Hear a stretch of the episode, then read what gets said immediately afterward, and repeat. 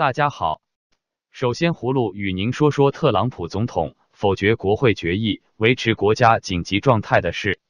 特朗普总统本周五第一次在他的任内动用否决权，否决了国会通过的反对他为修建边界墙拨款而宣布国家紧急状态的决议。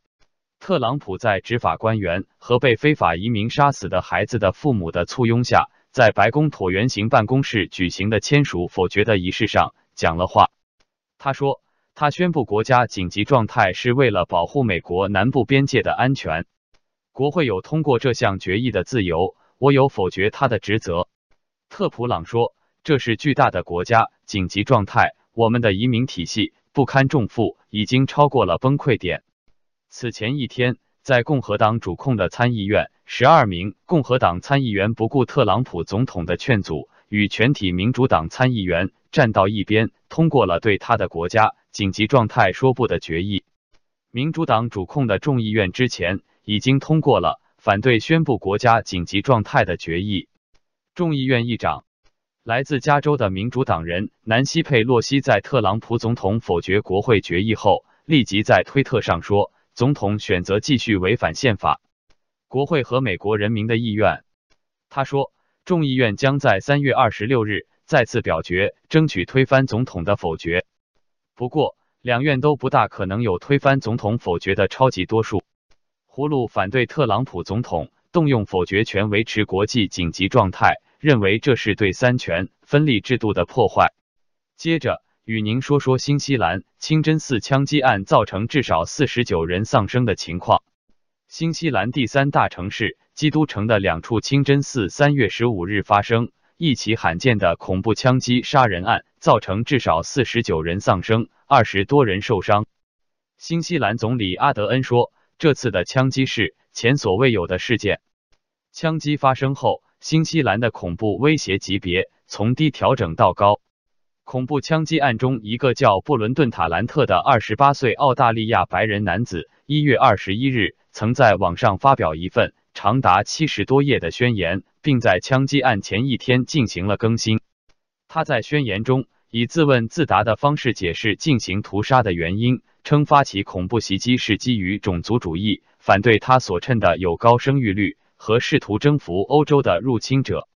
他在宣言中。谈及他自己意识形态的转变，称年轻时曾是共产主义者，后来成为无政府主义者，最后成为一位自由意志主义者，然后又发展为经济法西斯主义者。他还声称自己是一位社会主义者，跟他政治及社会价值最相近的国家是中国。在新西兰星期五发生重大恐怖枪击案后，美国总统特朗普美东时间星期五一早发推表示同情和慰问。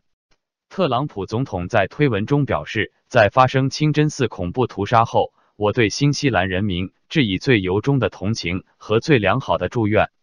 四十九位无辜的人如此荒唐的丧生，许多人严重受伤。美国愿尽一切所能与新西兰站在一起。上帝保佑所有人。葫芦对该事件中伤亡的人员表示哀悼，并谴责造成恐怖事件的犯罪分子。最后。与您聊聊李克强记者会重经济，必谈敏感议题的事。二零一九年中国两会本周五在北京闭幕后，中国总理李克强举行中外记者会。李克强用了大部分时间回应与中国内部经济有关的问题。为期十天的中国十三届人大二次会议十五日上午在北京人民大会堂闭幕。其后，中国总理李克强按惯例在人民大会堂接受中外记者的提问。在近三个小时的记者会上，李克强回答了十八个提问，话题涉及中国经济、美朝关系、美中关系及欧盟与中国的关系等。不过，李克强着重介绍中国民众关注的热点话题，如解决群众需求、医疗费、养老及托儿、减税降费等，并承诺今年要让中小企业融资成本再降一个百分点。李克强说。加大政府的扶持力度，比如说提供公租房，让社会力量助残、助行、日间照料、康复、老年大学等等免费入住。